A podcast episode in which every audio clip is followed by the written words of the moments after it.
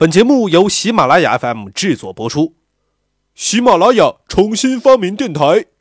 本节目还由《博物杂志》微信公众号狂刷存在感播出，微信什么的加起来。不听不知道，世界真奇妙。各位好，我是主播杨锵锵。您现在收听的是由喜马拉雅 FM 和《博物杂志》联合制作播出的《博物杂志》。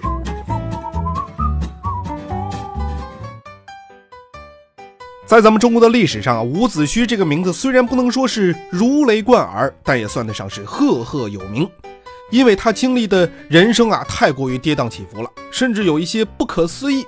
哎，都有什么呢？有白发过昭关，助吴国灭楚国、灭越国，便是楚平王，还有头悬国门。就连《史记》等典籍当中呢，都有这样的官方记载。那么今天咱们就来深扒一下关于伍子胥的这三个传说。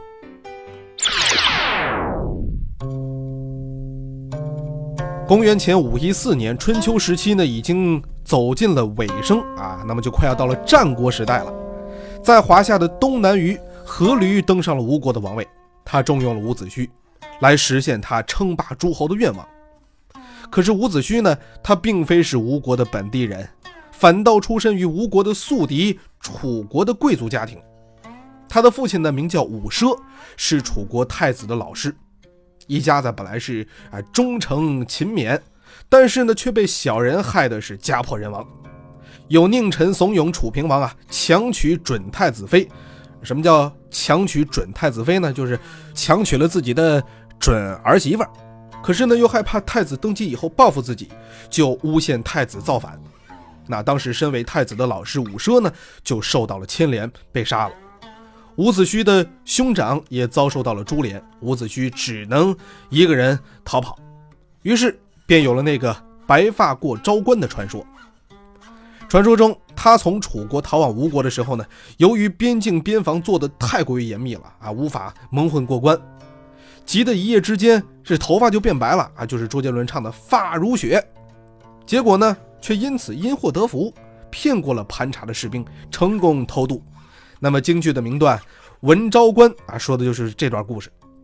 不过呢，这个传说是在元代才开始在民间流行起来的，所以这个真实性呢几乎就为零了。但是不管怎么样，伍子胥逃到了吴国，这个事儿是不容置疑的，绝对是真的。伍子胥只身逃到吴国之后呢，想利用吴楚之间的争端，借吴国的兵马伐楚复仇。公元前五零六年，吴国呢联合了几个小国，由伍子胥等人率兵千里奔袭，一举啊就击溃了楚军，十天就攻占了楚国的都城。啊，这既报了伍子胥的家仇，也解了吴国的国恨。可是当时呢，迫害自己父亲和兄弟的楚平王已经亡故多年了，于是伍子胥他的著名的桥段就出来了。据说啊，他果断地刨了楚平王的坟，把他的尸体拖出来，狠狠抽了三百鞭子。那当然，这个据说的来头可不小啊，因为它是记载在司马迁的《史记》当中的。可是实际上呢，春秋时的这个史书《左传》当中的确记载了伍子胥伐楚，吴军呢掘开了楚平王坟的事儿，但是并没有说挖坟呢是伍子胥的个人的报复行为，更没有鞭尸的这个记录。但却是二百多年以后，战国时期的《韩非子》还有《吕氏春秋》等书当中才出现了鞭尸的情节。当然，也就有了那三百鞭这个非常具体的数字。西汉司马迁继续沿用了鞭尸的说法，再到东汉的杂史《吴越春秋》，更讲的是有鼻子有眼，这过程都写出来了。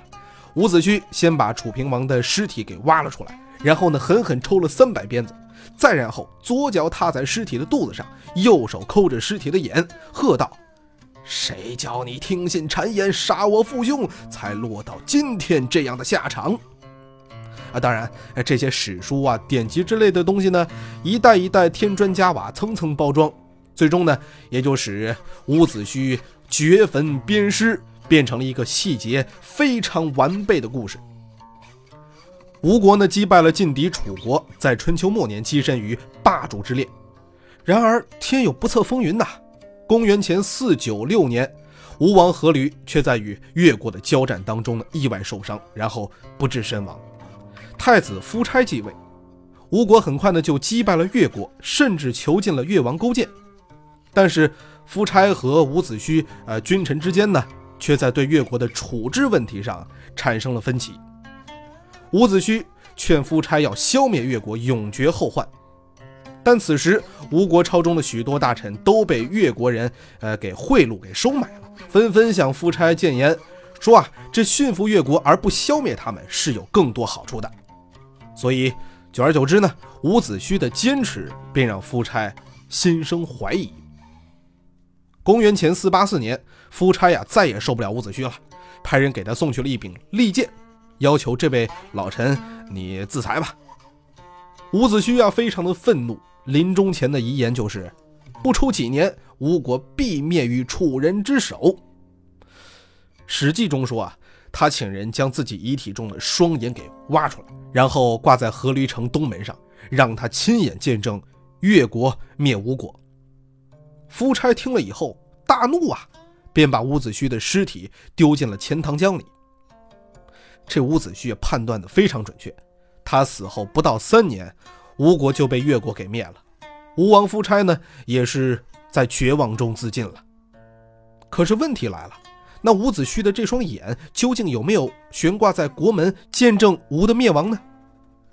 要说伍子胥要求挖眼球这事儿啊，虽然说被司马迁写在了《史记》里，然而要是翻回春秋时的《左传》一看，却只记录了伍子胥的临终预言，并没有提到什么挖眼球挂在城门那么惨烈的情节。这个呢，其实就跟刚才的鞭尸案是一样的。伍子胥的故事呢，有很多的情节，但是都是在战国之后的典籍当中呢丰富起来的。《史记》呢，也是大量搜罗采纳了这些庞杂的记载。好了，今天的博物杂志呢，就跟大家分享到这儿了。想了解更多精彩内容，可以关注博物杂志的官方微博、微信。我们下期再见。